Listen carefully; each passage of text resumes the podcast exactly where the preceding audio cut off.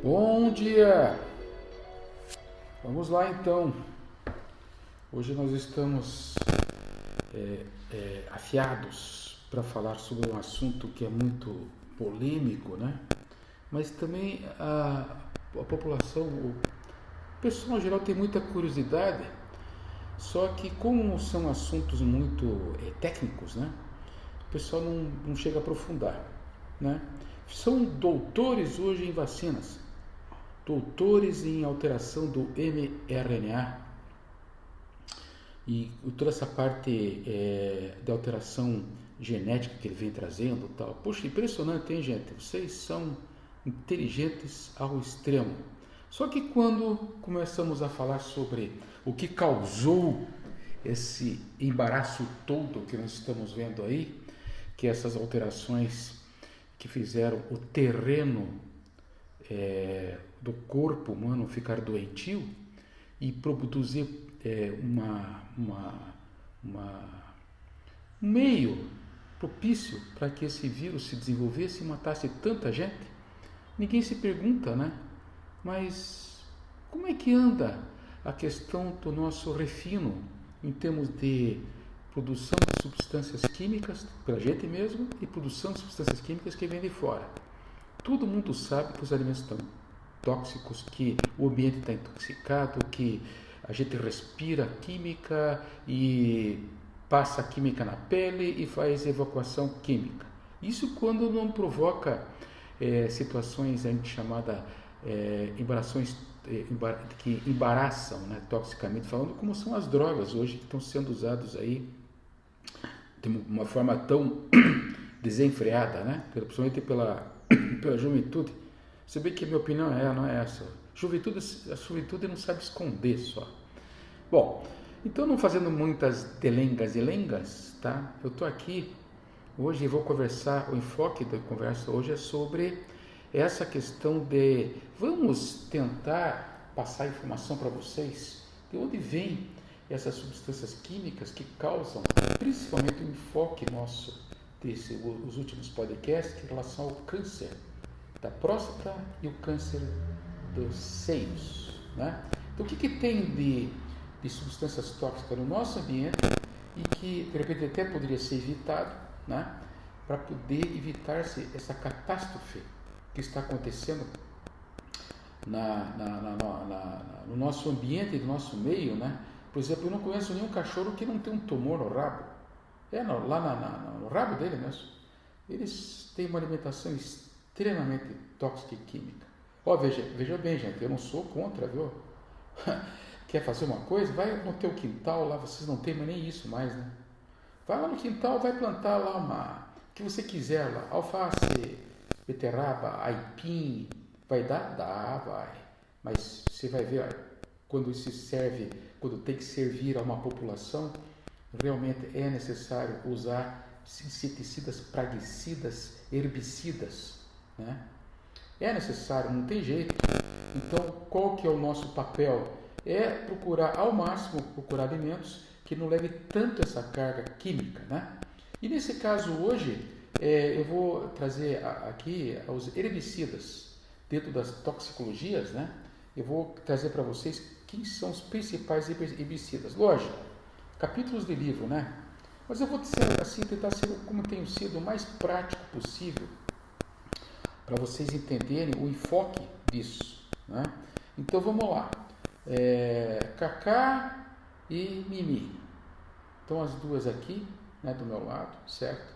Como sempre, minhas companheiras de guerra. Parece que está vindo mais uma agora, é uma tal de Dadá também. Mas eu vou perguntar para ela se ela quer fazer parte da nossa roda. Aliás, eu digo uma coisa para vocês, hein?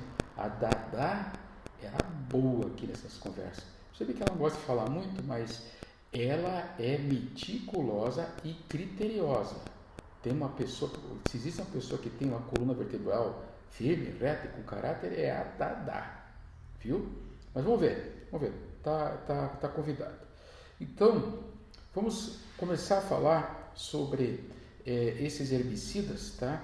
E onde que eles são encontrados com mais frequência. Eu vou falar de três deles aqui, os principais, e no próximo podcast a gente fala de mais três também que são para enfocar, né? Para não ficar dando aula para vocês de medicina aqui, que não é o caso, né? Mas só para vocês entenderem que eles estão sim, essa química alterada está presente do seu lado, sabe? Então o que, que nós temos? Temos compostos, cli, é, compostos clorofênicos, são os derivados compostos clorofênicos. É, não vou dizer o nome comercial, tá? Mas eles são usados é, e, e, são conhecidos na, na, nossa história, viu, Mimi? A Tata ia gostar dessa história aqui, viu? Como agente laranja, tá? Quem que não ouviu falar de agente laranja? Agente laranja foi usado muito no Vietnã e ele era chamado assim, não porque era laranja, é porque tinha uma faixa laranja nos, nos, nos tambores, tá? Para marcar que aquilo lá não, chegue perto.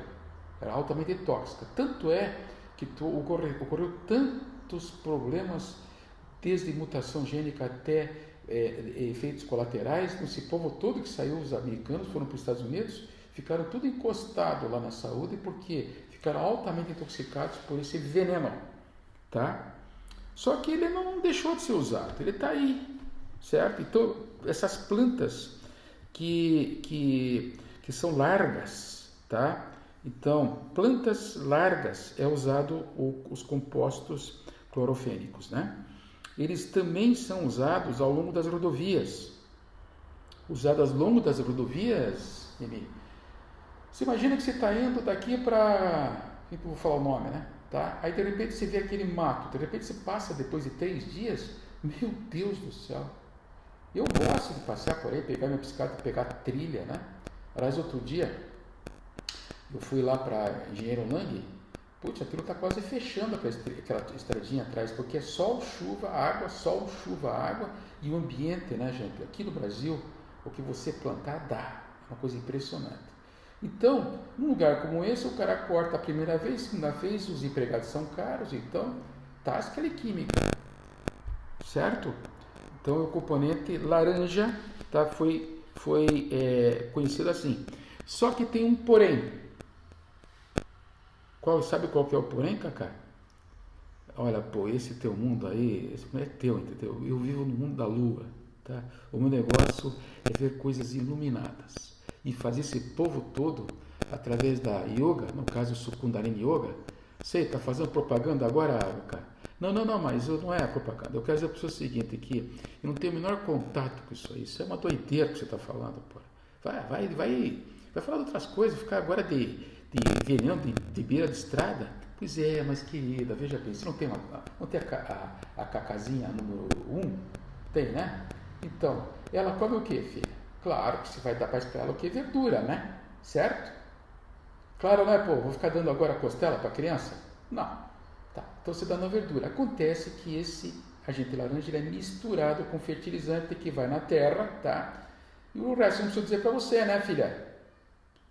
Ah, é, pô? Ah, é assim? É? É, filha, é desse jeito. É assim que entra as coisas, entendeu? Então, queira ou não queira, nesse mundo, tá? Esse mundo de intoxicação, está todo mundo envolvendo, envolvido com um processo de intoxicação desse, desse jeito.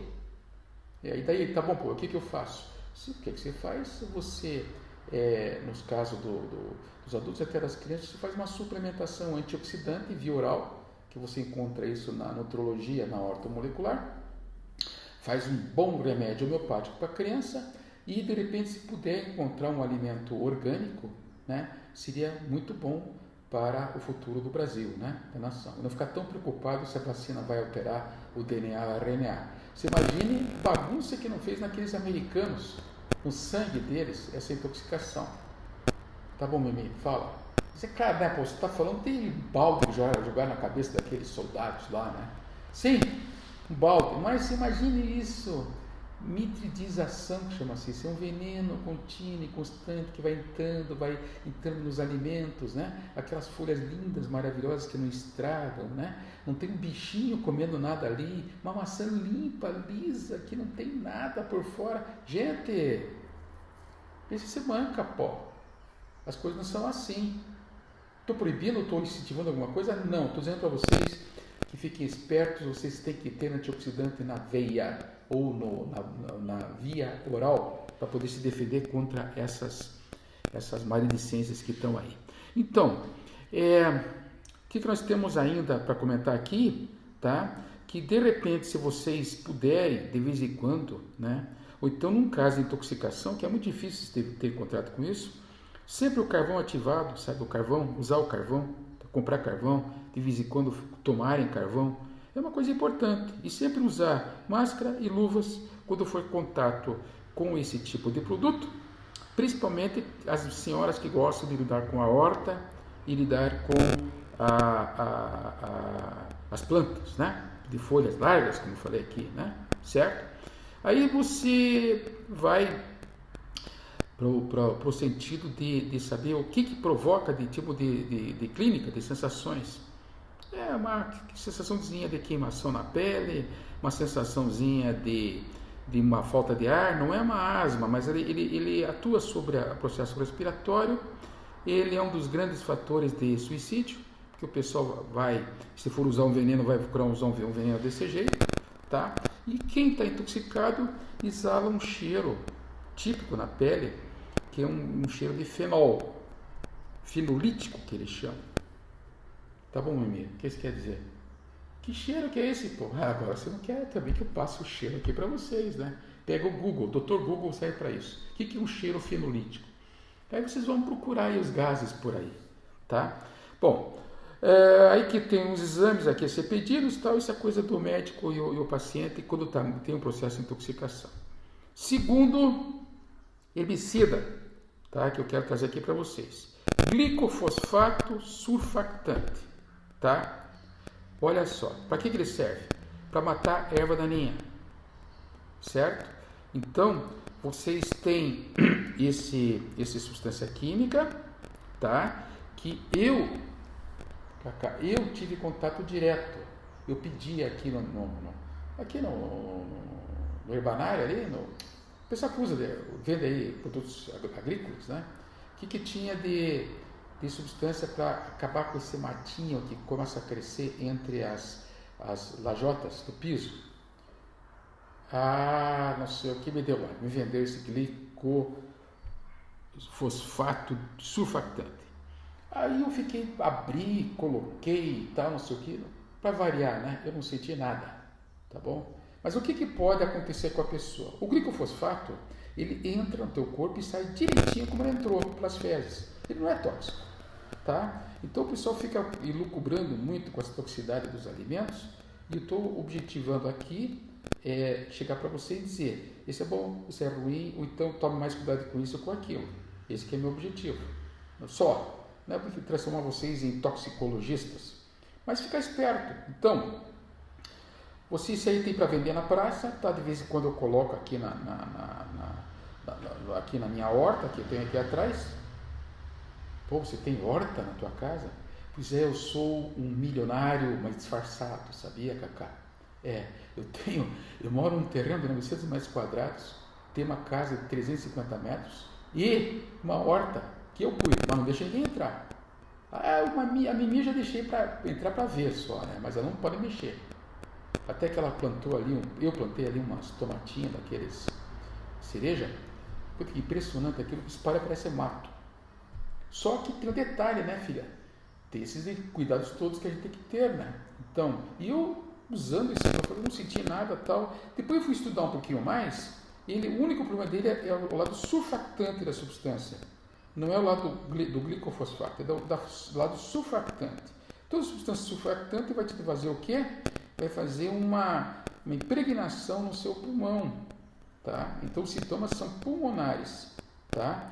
E esses sintomas pulmonares vão te envolver num processo de, é, quando intoxicado, você vai fazer, você, volto a dizer, carvão ativado, luva, máscara quando for usar isso.